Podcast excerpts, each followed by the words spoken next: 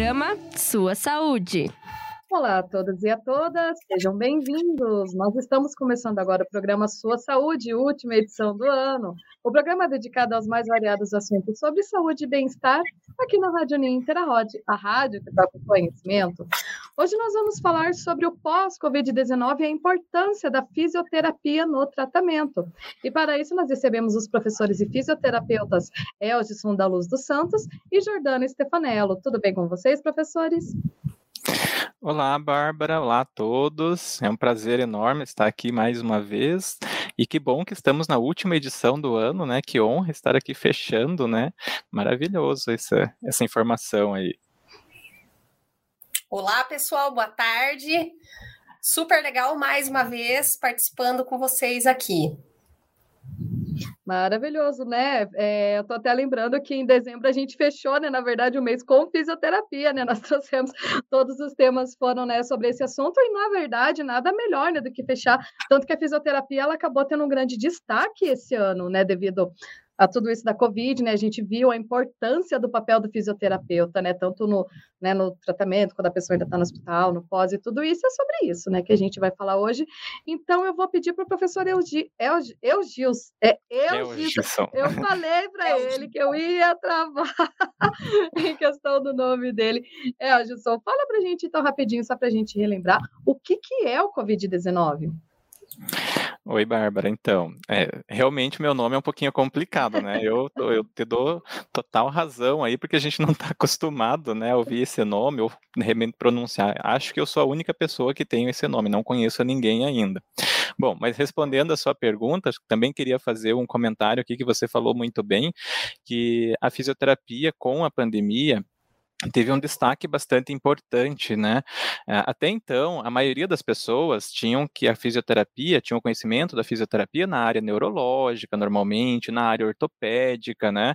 Naquela reabilitação pós-fratura, normalmente após um trauma, enfim. E a fisioterapia hospitalar, a fisioterapia dentro da terapia intensiva, da, das unidades de terapia intensiva, nem muita, nem muita gente tinha essa, esse conhecimento ou não sabia da contribuição da fisio, né? E a pandemia colocou, então, a nossa profissão em evidência. Isso foi bem importante, achei teu comentário bem pertinente e quis aqui fazer um adendo. Bom, mas a tua pergunta foi para a gente relembrar o que, que é né, a pandemia, o que é o Covid-19, que infelizmente tirou muitas vidas, né, não só no Brasil, mas em todo o mundo.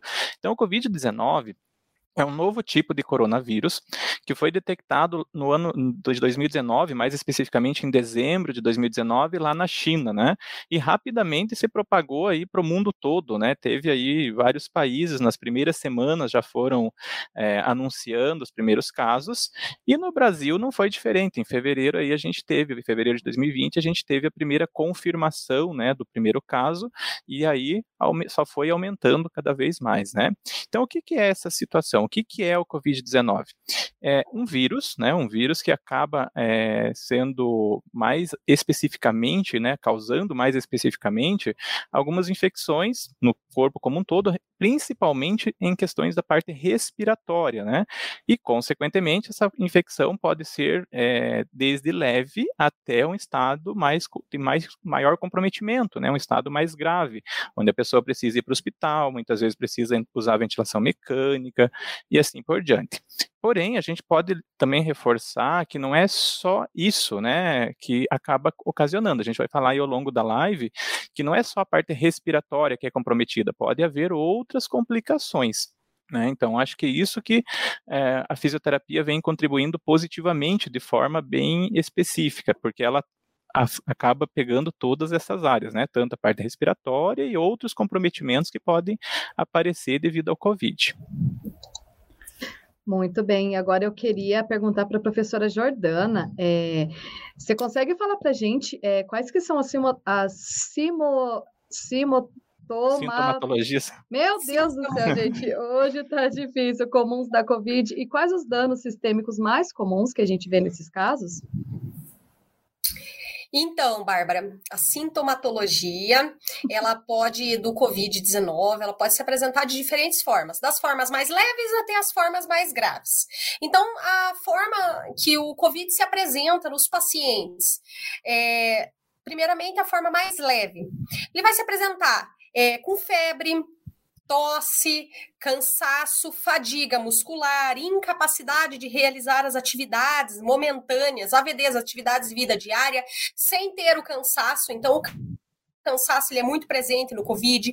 Ele faz a perda do paladar, do olfato, algumas vezes apresenta dores, dores de cabeça, de garganta, tá? E também tem as formas mais graves, que são esses pacientes que o professor Elgison acabou de comentar que necessitam de uma unidade hospitalar, de um centro hospitalar, ou até mesmo de uma unidade de terapia intensiva.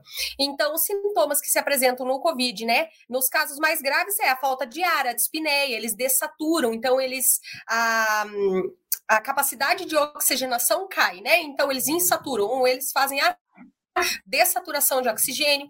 Alguns casos mais graves ainda é, promovem perda da fala, imobilidade corporal, convulsão também, dores no peito, né? E alguns casos a oxigenação fica tão deprimida, tão é, a, o paciente fica incapaz de respirar sozinho que tem que entrar com é, é, uso acessório, né? Ou externo de oxigênio. E daí nós temos várias formas de oxigenação no paciente, tá? Mas esses são os sintomas, desde a forma mais leve até a forma mais grave, Bárbara, do COVID.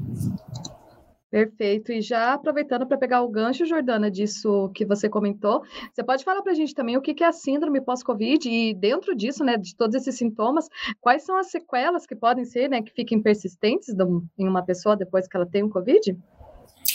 Posso, posso sim. Então, o COVID ele gera uma resposta inflamatória é, sistêmica e intensa, e ela gera repercussão em vários órgãos do, do organismo do paciente, seja ele uma resposta respiratória, cardiovascular, neurológica, intestinal, ou até um acometimento renal certo? Existem pesquisas em constante evolução que falam sobre as sequelas ou a síndrome do pós-Covid ou a sintomatologia do pós-Covid, né? Então, essas pesquisas estão é, em constante evolução. E esses. É, danos sistêmicos, eles fazem é, complicações em diferentes órgãos, podendo ser vascular, cardiovascular, em insuficiências renais, podendo ser crônicas ou apenas agudas, que é o momento em que o, que o paciente é, está no, no, setor hospitalar, e elas são associadas também ao sistema músculo-esquelético e algumas vezes, não todas as vezes, ao sistema nervoso central. Então, essa é uma infecção multissistêmica que acomete diversos órgãos, né? Existem pesquisas que estão sendo realizadas de uma forma bem constante e estão descobrindo né? É, por meio dessas pesquisas que cada indivíduo, é, o corpo reage de uma forma, porém, como é uma afecção própria diz, né, multissistêmica, pode acometer é, qualquer qualquer órgão ou qualquer sistema do nosso organismo. Normalmente, essa, todos esses comprometimentos que eu citei, eles vêm associados ao formato mais grave da doença do, do COVID, do, do, do Covid-19. Então, vem associado essas complicações que o paciente tem, ele vem associado à forma mais grave da doença. Então, esses pacientes que precisam do hospital, que precisam do centro hospitalar, ou precisam da unidade de terapia intensiva, e que também fazem uso externo de oxigênio, seja ele por um. É, precisam da UTI, ser, né? Precisam ser entubados, precisam da ventilação mecânica, certo? Então fica um longo período de tempo acamado que a gente sabe que deprime a capacidade musculoesquelética do paciente já naturalmente, né? E essa afecção uhum. sistêmica acaba acometendo esses órgãos também. Então, são diversos órgãos acometidos por ser multissistêmico no, no organismo do paciente. Muito bem. E professor Elson, você pode, você pode citar para a gente, então, vamos entrar aqui dentro da área de vocês, é, da importância da fisioterapia para os pacientes no, no pós no tratamento, né, no caso né? Isso. É, então, como a gente estava comentando né, no, no início da nossa fala, que a fisioterapia ficou bem em evidência durante uh, o auge, né? Naquele momento uhum. onde os fisioterapeutas normalmente eram é, necessários ali para realmente auxiliar a equipe em questão de, de monitoração do paciente, fazia o ajuste da ventilação mecânica quando necessário, até mesmo a indicação da oxigenoterapia, né? Conforme a professora Jordana colocou. Então, agora, como a nossa live ela é mais focada no pós-Covid, Covid, a fisioterapia também é muito importante, né? Tanto que algumas cidades hoje em dia já estão, inclusive, abrindo centros é, de recuperação pós-Covid, centro de reabilitação pós-Covid. A gente tem várias cidades que já abriram centros especificamente para isso. E claro que o fisioterapeuta também está inserido.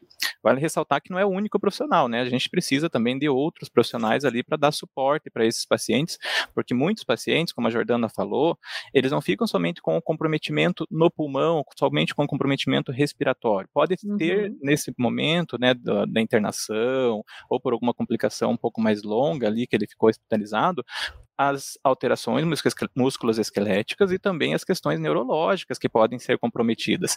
Então, qual a importância da fisioterapia?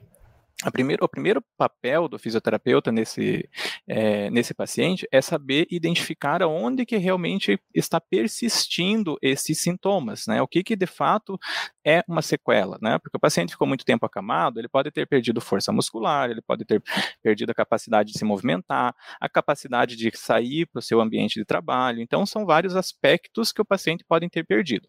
Então, o papel da fisioterapia de grande importância é essa avaliação funcional, a gente pode colocar assim, ver exatamente o que, que o paciente tem de debilidade, de comprometimento e assim por diante. Além disso, quando a gente faz essa avaliação, a gente vai direcionando o que de fato esse paciente tem de maior necessidade que a gente vai poder intervir. Né? Então, se o paciente apresentou mais comprometimento respiratório, a gente vai dar o foco no comprometimento respiratório, mas também levando para a área motor e assim por diante. Né? Então, veja, a fisioterapia, eu falo assim que ela é uma profissão que consegue ver o paciente como um todo. Né? A gente acaba trazendo aí vários é, fatores positivos para o paciente pós-Covid, né? Então, assim, de maneira geral, o que, que a gente poderia colocar como é, objetivo ou como principais fatores que a fisioterapia pode trazer ali de benefício para o paciente. Promover normalmente o alívio, o paciente ficou muito tempo acamado, normalmente ele vai apresentar ali várias e várias é, questões dolorosas, né? Pensa, a gente fica um dia inteiro na cama, a gente já sai dali completamente dolorido, né? Quem fez essa experiência algum domingo aí, ah, hoje eu vou ficar o dia todo no sofá, no outro dia parece que o corpo não está respondendo adequadamente. Agora pensa aquele paciente que ficou talvez no, no, na enfermaria, mas ficou vários dias é, fora de casa, num, num, ambiente diferente, numa cama hospitalar, e tem aquele outro paciente que permaneceu, às vezes, semanas ou meses dentro de uma UTI, muitas vezes só mudando de, de cúbito com auxílio dos profissionais. Então, ele vai apresentar, sim, muitas dores, né? Então, nosso papel também é aliviar essa sintomatologia dolorosa. Além disso, a gente vai tratar outras complicações que podem ser decorrentes do COVID ou até secundárias, né? Então, complicações é, cardiovasculares, evitar, inclusive, é, complicações circulatórias, que muitas vezes o paciente, por estar parado, pode apresentar, né, edemas, pode estar apresentando ali até mesmo risco de uma trombose e assim por diante, né. É, e daí, dando foco, obviamente, naquelas situações que a gente avaliou e, perce e percebeu que o paciente está com maior é, dificuldade, maior debilidade, né. E, consequentemente, então, do nosso trabalho, nosso papel também é importante para fazer esse paciente voltar para a vida social voltar para sua atividade laborativa, se ele praticava algum esporte, tentar fazer com que ele volte o mais precoce possível, Veja, isso vai depender de cada pessoa também, mas permitir que esse paciente volte para o seu esporte na medida do possível, que ele volte para as atividades sociais. É, eu tive um exemplo de um paciente bastante jovem, inclusive, que ele teve um comprometimento pulmonar bastante grande, chegou a ter mais de 60% em um dos pulmões e no outro 70%, então veja, foi um comprometimento bem grave é, e a gente teve que colocá-lo novamente no mercado de trabalho. Ele era uma, um profissional que estava em plena ascensão profissional. A gente não pode deixar esse profissional muito tempo afastado, porque a atividade laborativa dele precisava do trabalho dele. Então, a gente tem esse papel também é, de trazer esse paciente novamente para a sua forma de vida, né? Para ele voltar o mais precoce possível. Consequentemente, a gente está trazendo ali a qualidade de vida, né? Pensa, não é só do paciente, é a família como um todo. Pensa esse paciente jovem, pai de um menino bastante é, que necessitava de bastante carinho dele. Ele já ficou ausente no período hospital. Quando ele voltou para casa, ainda estava com muita debilidade, ele não conseguia nem pegar o filho no colo. Então, para a gente trazer essa satisfação do paciente conseguir sair da cama, conseguir fazer as suas atividades, voltar a trabalhar, cuidar da sua família é muito gratificante. Então, o nosso papel chega até a ser emocionante quando a gente verifica, sabe? É muito gratificante e, de fato, emocionante. É claro que não se resume somente no pós-Covid, né? O nosso papel é muito importante em, do, em, todas as outras áreas, mas o Covid, como a gente falou, é, foi um destaque maior, a gente pode dizer, né? Muito bem. E, Jordana, o Elgison falou da questão do, das avaliações, né? Eu queria saber de você, então, como que o fisioterapeuta atua nessa parte, né? Como que ele aborda, como que ele deve avaliar o paciente no pós-Covid?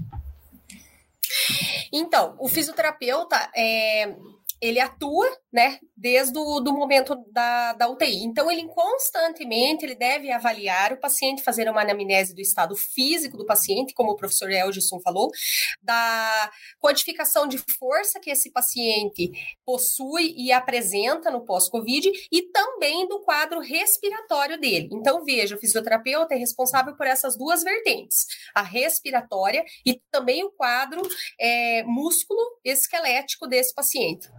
Só fazendo uma complementação nessa situação que o professor Elgis acabou de falar, é, ontem eu estava lendo uma pesquisa e nos mais graves de Covid, até 13% dos pacientes no pós-Covid têm a propensão ou a probabilidade de apresentar alguma, algum distúrbio de coagulação, ou como, por exemplo, uma embolia pulmonar no pós-Covid, não no Covid, no pós-Covid, essa pesquisa estava tratando, e também uma trombose venosa profunda. Então, entra muito aí, né? Como o fisioterapeuta deve abordar e avaliar. Então, primeiramente, ele vai avaliar o que o paciente já teve, certo? Para tratar também é, de uma forma preditiva para que ele não retorne a ter um quadro de, de uma deficiência de coagulação, lógico, vai entrar com a medicação, a medicina vai entrar com a medicação, porém, nós, como fisioterapeutas, também podemos entrar nessa reabilitação. De que forma? Né? Mobilização, colocando o paciente em movimento. Por quê? Porque quando o nosso corpo está em movimento, nós retornamos o condicionamento do paciente, seja ele cardiovascular ou músculo esquelético que um sistema do nosso organismo está totalmente ligado com o outro. Então, a gente vai avaliar a parte do estado físico do paciente, músculo esquelético e quadro respiratório. Então, a capacidade que ele tem de realizar os movimentos né, com, é, musculares junto com o quadro respiratório dele. O foco do tratamento é o ganho do condicionamento cardiovascular e músculo esquelético. Os dois andam de forma concomitante. Então, o fisioterapeuta, ao longo desse tratamento, ele vai avaliar dessa forma. O que eu posso fazer para agregar é, na qualidade muscular e nas atividades musculares dele, concomitantemente com o quadro respiratório. Então, a reabilitação do quadro pulmonar e respiratório desse nosso paciente. E, logicamente, que essa avaliação desse paciente pós-Covid, desse tratamento pós-Covid, ele tem que. É, acompanhar, acho que é a palavra correta, principalmente a oximetria, né, do paciente. Então, a quantidade é, a capacidade que ele tem de fazer essa troca gasosa, né? É, e por que, que é importante isso? Para que a gente evite sobrecarga em outros órgãos vitais.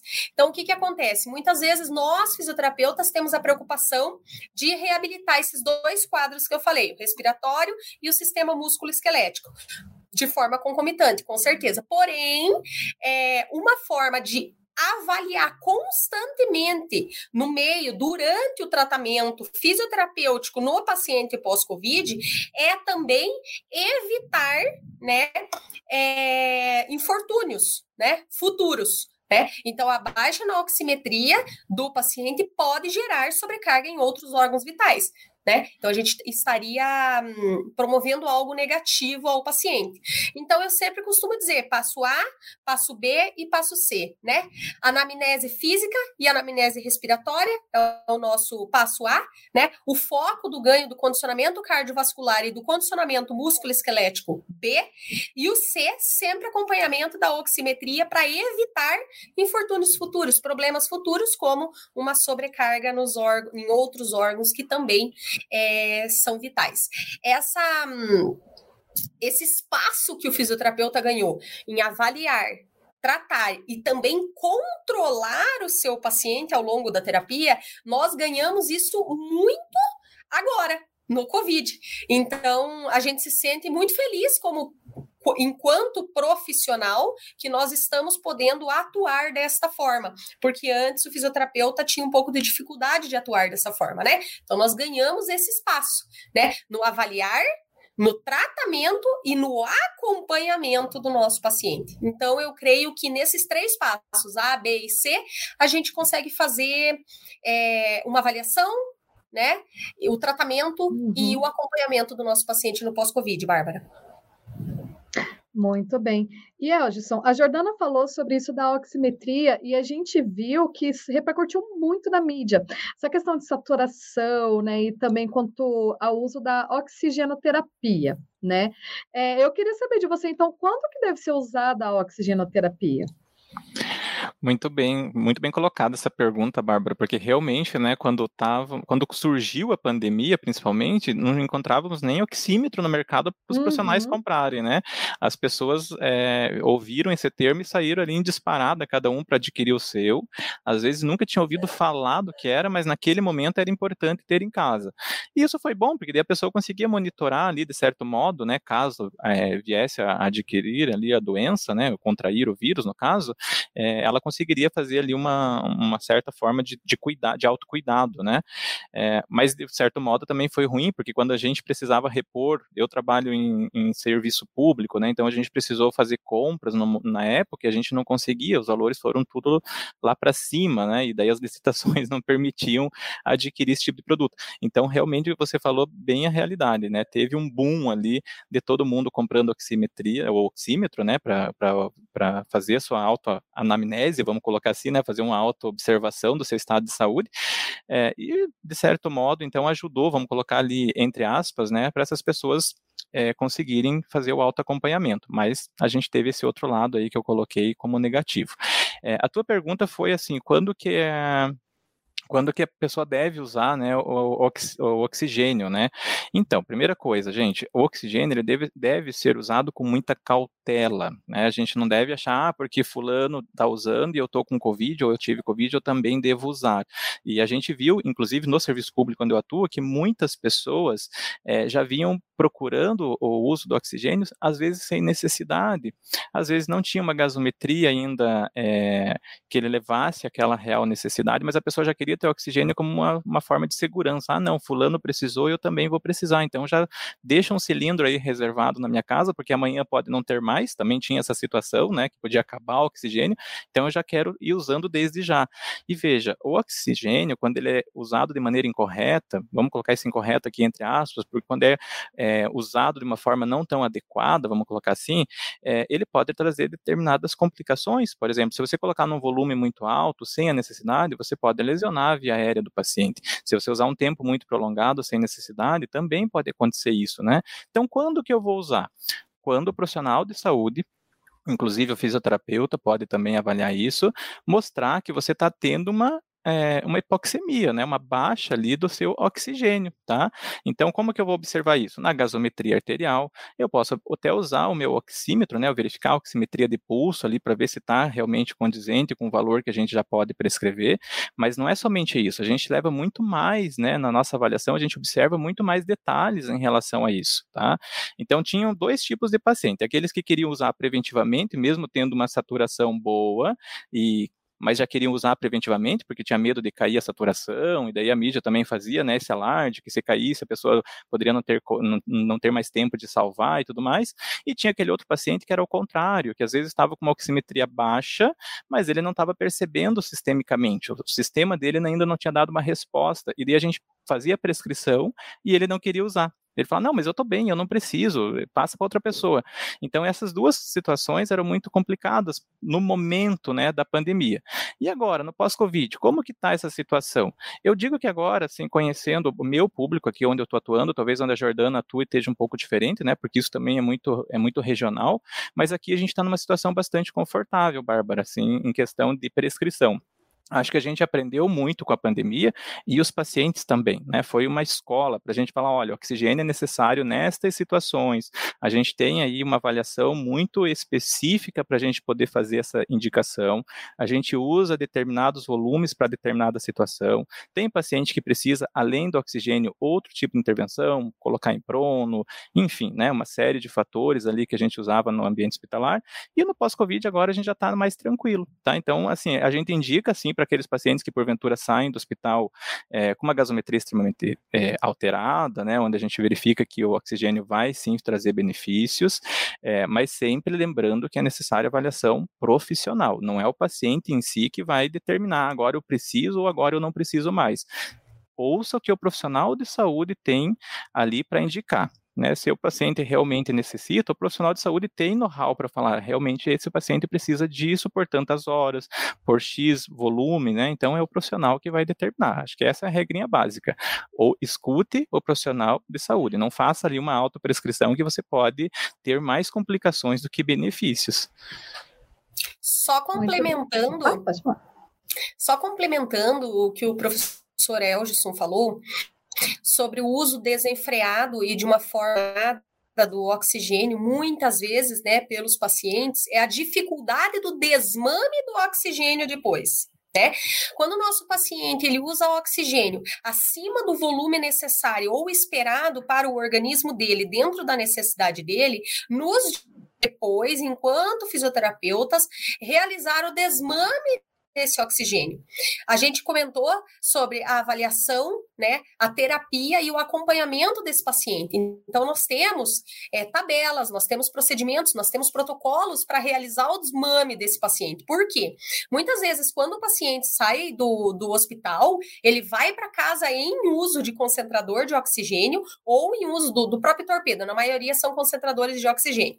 E nós, fisioterapeutas, atendemos também nesse desmame do oxigênio. Então, para ele deixar de usar.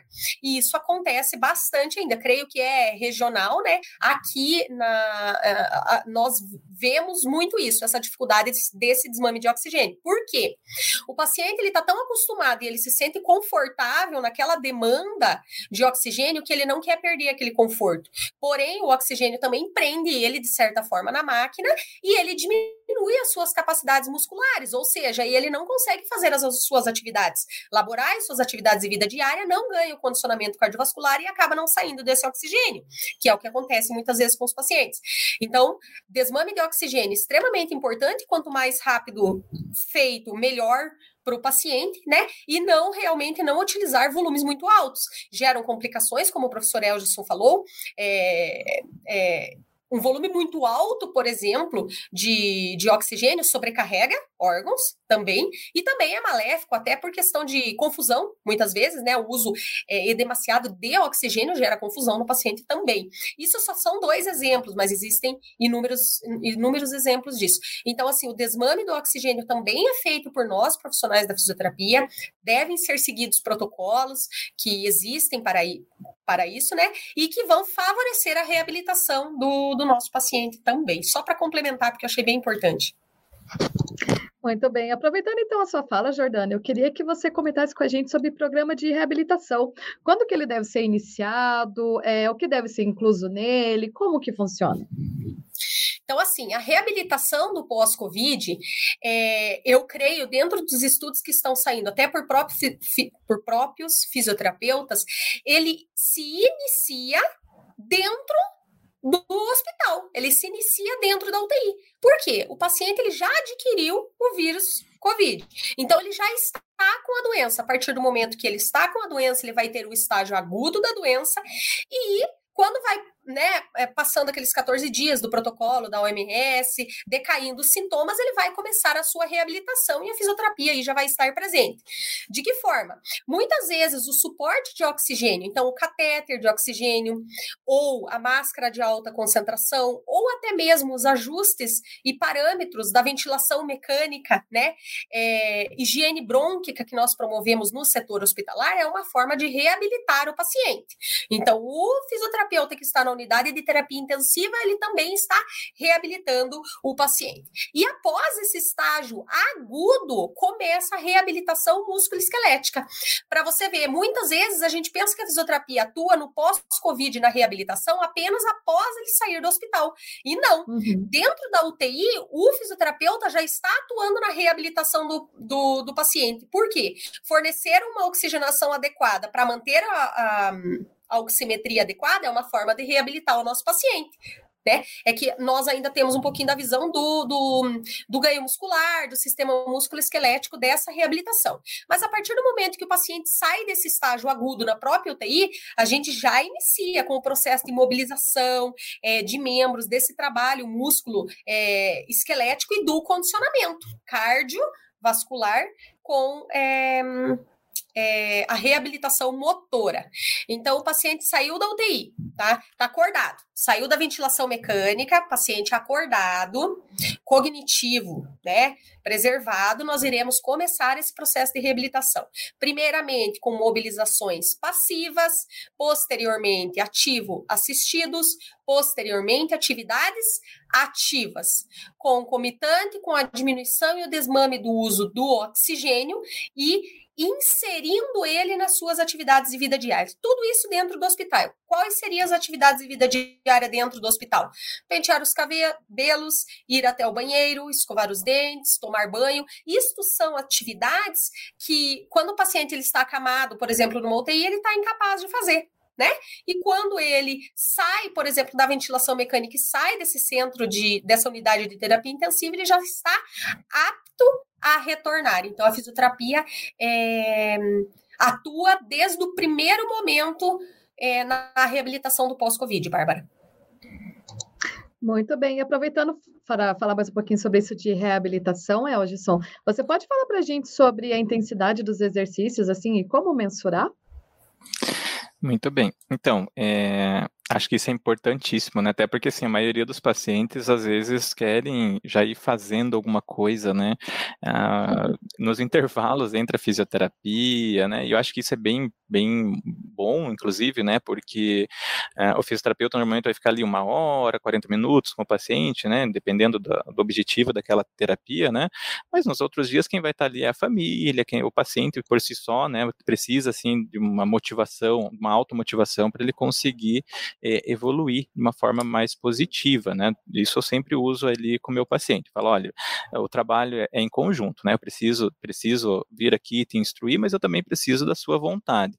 Então, assim, Bárbara, durante a nossa avaliação, a gente já usa de alguns recursos para a gente determinar é, a individualidade daquela pessoa, né? O quanto que aquela pessoa tem de capacidade, vamos colocar assim. Por quê? Porque aqui normalmente as pessoas têm uma forma errônea de pensar. Que as pessoas pensam assim, ah, quanto mais forçado, melhor. Se não doer, é porque não está fazendo efeito. Não é isso que as pessoas normalmente pensam, assim, tipo, ah, eu tenho que ir lá, eu tenho que sentir dor, porque se não estiver sentindo dor é porque não está fazendo efeito. Cuidado, essas informações nem sempre são verdadeiras, principalmente para o caso do Covid. Então, por exemplo, quando a gente está avaliando o paciente, Jordana colocou naquele momento, né, da, da fala dela, a gente tem alguns recursos, inclusive algumas escalas que são subjetivas e que o próprio paciente usa para nos é, dizer se aquele exercício está numa intensidade leve, numa intensidade moderada. Então, sempre a gente vai estar tá trabalhando ali com a questão individual e usando essas escalas. Inclusive, uma delas é a escala de Borg, por exemplo. Né? Então, esse nomezinho uhum. para a gente é uma escala assim, bem conhecida, inclusive, da fisioterapia, que ela vai dizer para a gente a percepção do próprio paciente em relação àquele exercício ou aquela atividade que a gente está propondo. Né? É, então, assim, cuidado. É, é, é, o máximo ali que a gente vai estar tá trabalhando é numa intensidade moderada em relação ao paciente. Por quê? Porque a Jordana colocou na fala dela, e eu vou até citá-la aqui nesse momento, que para o paciente a gente não pode pensar em sobrecarregar demais outras estruturas, né? Então, se você está trabalhando as questões musculoesqueléticas, mas outros órgãos também dependem de cuidados, né? Eu não posso estar tá sobrecarregando outro sistema, por exemplo. Então, a gente vai estar tá trabalhando nesse sentido.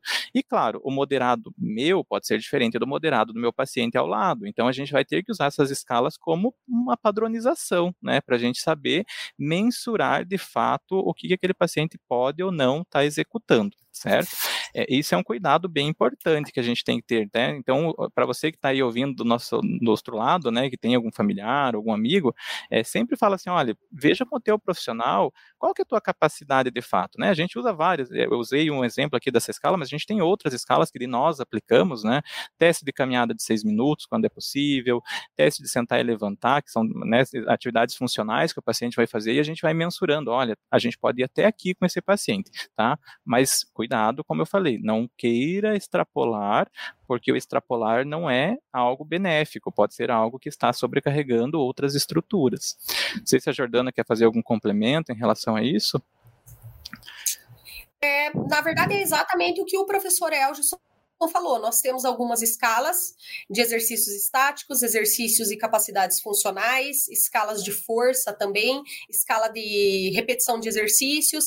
Então, são escalas que nós podemos aplicar ou que o próprio paciente consegue aplicar, né?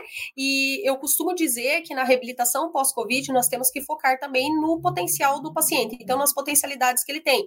Então, quais seriam? Alguns têm mais facilidade, por exemplo, em realizar uma caminhada, até por uma questão de memória muscular, né, professor Elgson? Algumas pessoas antes da síndrome pós da síndrome pós-Covid ou de, né, da, do, do Covid, é, eles já são pacientes que realizam atividades certo? Então, o condicionamento cardiovascular deles é muito melhor do que em outros pacientes. Então, consequentemente, esses pacientes que já têm uma memória muscular, que já praticam algum tipo de atividade física, vão ter uma maior facilidade, por exemplo, em realizar uma caminhada. Então, qual é a indicação? Que realize a caminhada. Foco na potencialidade. Eu vou pegar um paciente meu, que eu pergunto para ele, o que você fazia antes da atividade? Não, eu não costumava fazer atividade física e vou colocar esse paciente para caminhar 10 minutos? Não, eu não vou, porque não é uma potencialidade dele. Porém, ele é uma senhorinha ou um, uma jovem senhora que realiza as atividades dentro de casa. Então, vamos realizar essas atividades dentro de casa. É, o principal é você tratar o seu paciente de forma fragmentada e não de forma global. Tá? Nós, fisioterapeutas, nós temos essa aptidão e essa capacidade de fazer a nossa anamnese pesquisar a potencialidade do nosso paciente, né? Então, focar na reabilitação, na potencialidade do paciente, né? Não querer dar metas inatingíveis nos exercícios que nós passamos para eles realizarem enquanto nós não estamos no processo de reabilitação deles, né? É, a indicação é que os familiares é, nos auxiliem, né? A realizar essas atividades no momento ou nos dias em que nós não estamos com o paciente realizando. Porém, normalmente eu deixo é, por escrito, né? Então eu foco na potencialidade, eu traço alguns objetivos e dentro desses objetivos eu é, descrevo a terapia, descrevo os exercícios propostos. Se ele conseguir mais do que aquilo que eu é, propus, perfeito. Porém, se ele não conseguir, a gente vai alcançar o objetivo dentro daquilo que a gente avaliou e traçou, né? Então, eu creio que é focar na potencialidade e não é sobrecarregar o, o paciente. Muito bem, aproveitando então a fala da Jordana, que até para a gente encerrar, você falou da questão da ausência do fisioterapeuta e eu queria saber de você, então, Jordana. É, a gente sabe da importância, né, de quando você está fazendo o tratamento, ter sempre ao lado o profissional, né, para te auxiliar em tudo isso. Mas quando não é possível, existem alguns exercícios que podem ser feitos assim é, na ausência do fisioterapeuta? Isso, Bárbara. Então, é indicado o acompanhamento do profissional uhum. da fisioterapia, né, para a realização, porém nem sempre é possível. Então, o próprio paciente, ele pode pensar da seguinte forma: número um, o que eu fazia antes do Covid? Eu realizava caminhadas? Se sim, eu posso realizar pequenas caminhadas. Se eu não realizava caminhadas, não vai ser agora que eu vou começar essa atividade, né? Eu vou esperar esse processo de reabilitação acontecer de uma forma um pouco mais natural, talvez um pouco mais lenta. Então ele tem que focar naquilo que ele já fazia antes, ele tem que focar na potencialidade que ele já fazia antes, porque o próprio organismo dele vai é, se beneficiar disso. Então, por exemplo, movimentos que vão auxiliar na reabilitação dele. Movimentos com as pernas, com os braços, sejam eles quais forem. Pequenas caminhadas, movimento de sentar e levantar na cama, movimento de sentar e levantar numa cadeira, né? É, movimentos que não provoquem dor, né?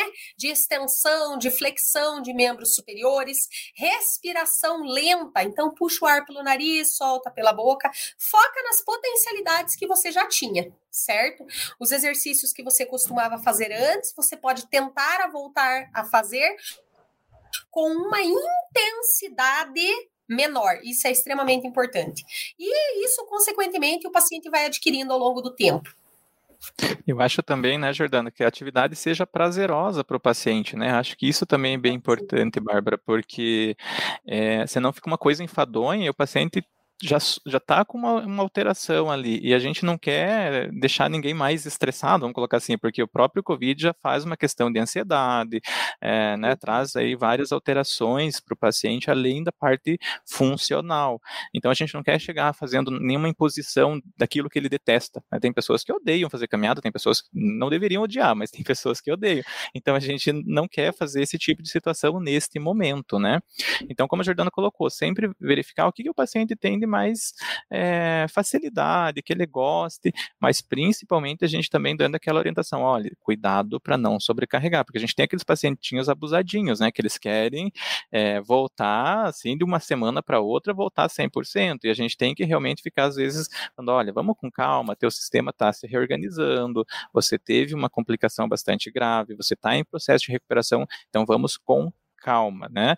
E claro, daí, é, daí como eu falei, vai mudar de pessoa para pessoa. Tem pessoas que a, a, calma daquela pessoa talvez seja bem superior à minha, né? Vai que ele era um atleta anteriormente e vai ter essa resposta um pouco mais acelerada. A outra pessoa que já era sedentária, que já tinha algumas alterações, vai demorar um pouquinho mais. Então é realmente como a Jordana falou, veja o que, que o paciente gosta. Se você está aí do outro lado, ah, tem o meu parente lá que gostava é, de jogar bola no final de semana. Talvez esse, essa atividade ele não vai conseguir fazer no momento, mas o que, que ele pode fazer tentando tentando lembrar dessa atividade, comprar uma bolinha e ficar jogando em casa sozinho, se ele tiver capacidade, né, de, já de fazer isso. Então, é, é muito legal a gente trabalhar em prol do que o paciente gosta. É isso? Eu acho que é isso, né, Jordana? Não tem muito que a gente indicar assim, muito geral, porque vai depender de cada pessoa, né? É muito, muito individual isso aí. É muito individual o nosso programa de tratamento, então fica difícil indicar, mas tentar retornar às suas atividades que você realizava antes é um ótimo ponto. Perfeito, e a gente encerra né, com chave de ouro aqui a nossa edição de hoje. Professores, vou deixar aberto aqui para vocês se despedirem, mas antes de tudo, gostaria de agradecer mais uma vez a presença de vocês dois aqui. Foi um programa muito bom, muito didático, né? A gente tirou todas as dúvidas e eu vou deixar aqui para vocês se despedirem do nosso público. Então eu vou começando, né, deixar a Jordana se despedir depois, que ela é mais falante que eu, né, já deu para ver que ela fala um pouquinho mais. então eu quero agradecer mais uma vez aí a oportunidade e que honra estar aqui na última edição de 2021, né, já desejando então boas festas para todos, que a gente tenha um 2022 maravilhoso, preferencialmente sem Covid, né, vamos torcer aí para que esses números continuem é, da forma que está cada vez mais baixo, né? Isso que a gente torce. É, então, desejo aí um Feliz Natal, Feliz Ano Novo e que 2022 traga muita saúde aí para todos nós. Pessoal, também quero agradecer, né? Esse ano que se passou, espero que ano que vem nós não tenhamos mais Covid, que todos tenham muita saúde e que a gente consiga. Que a gente tenha outros temas, né, Jordana? É. E que a gente nós, tenha nós outros, outros temas, temas, com certeza, para tratar, né, com vocês e que o próximo ano seja melhor do que esse. Um Feliz Natal e Ano Novo e um ano cheio de sucesso e saúde para todos nós. Muito bem. Eldson Jordana, mais uma vez, muito obrigada. Muito obrigada ao nosso público aqui, que nos prestigiou durante todo o ano de 2021.